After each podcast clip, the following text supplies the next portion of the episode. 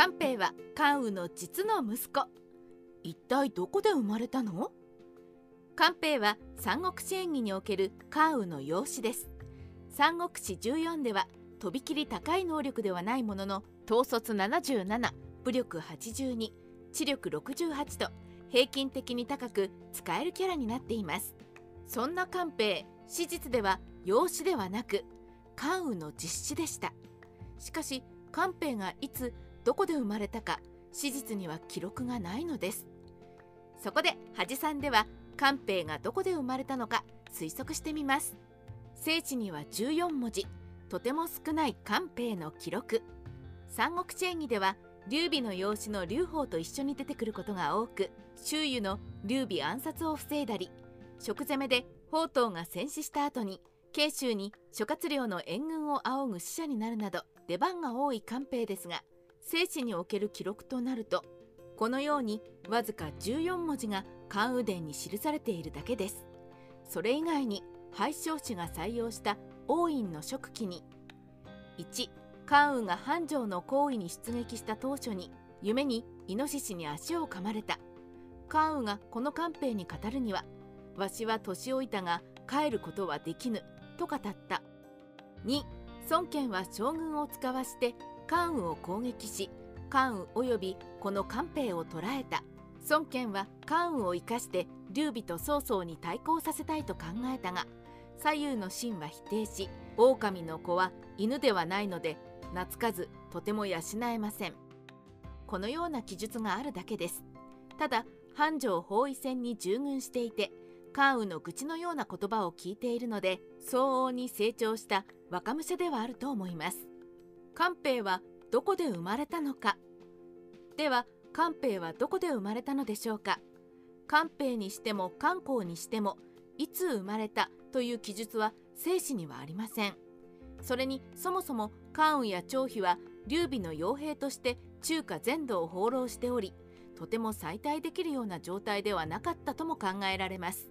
当時の中国の大半の人は安住の地を得てから婚姻するのであって放浪している劉備軍団は大将の劉備は別として定まった妻を持てず土地土地で旅妻を見つけては軍団の移動で別れるを繰り返したのだと推測します。放浪を繰り返す劉備の遍歴試みに劉備の放浪歴を見てみましょう。1安徽県2丹陽。3可否4江東県5両党属国。6平原。7西8勝敗。9可否。10勝敗。11虚。12敗。13虚。14可否。15勝敗。16平原。17虚付近18女難19深夜。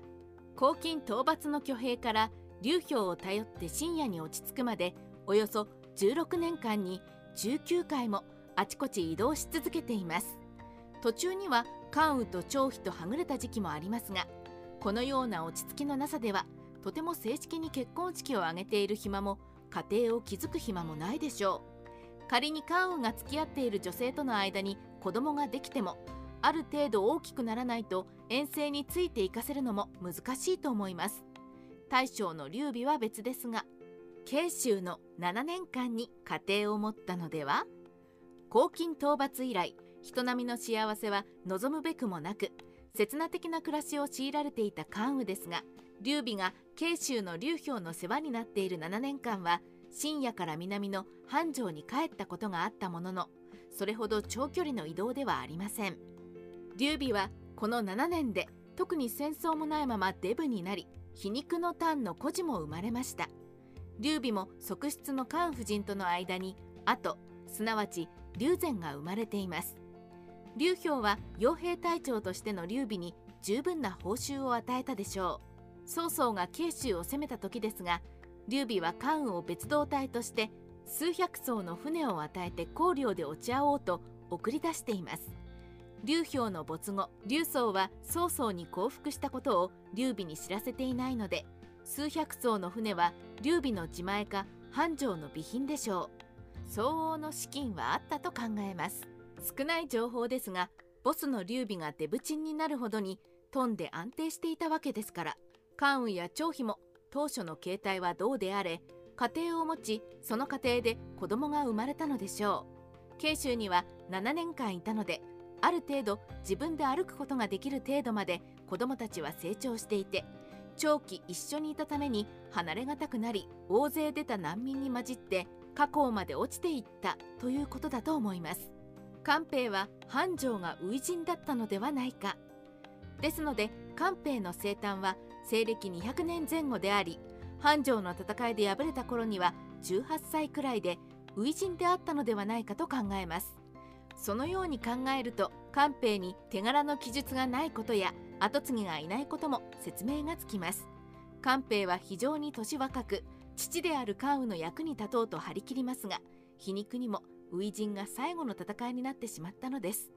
三国志ライターカワウソの独り言。官兵が一体どこで生まれたのかについて考えてみました。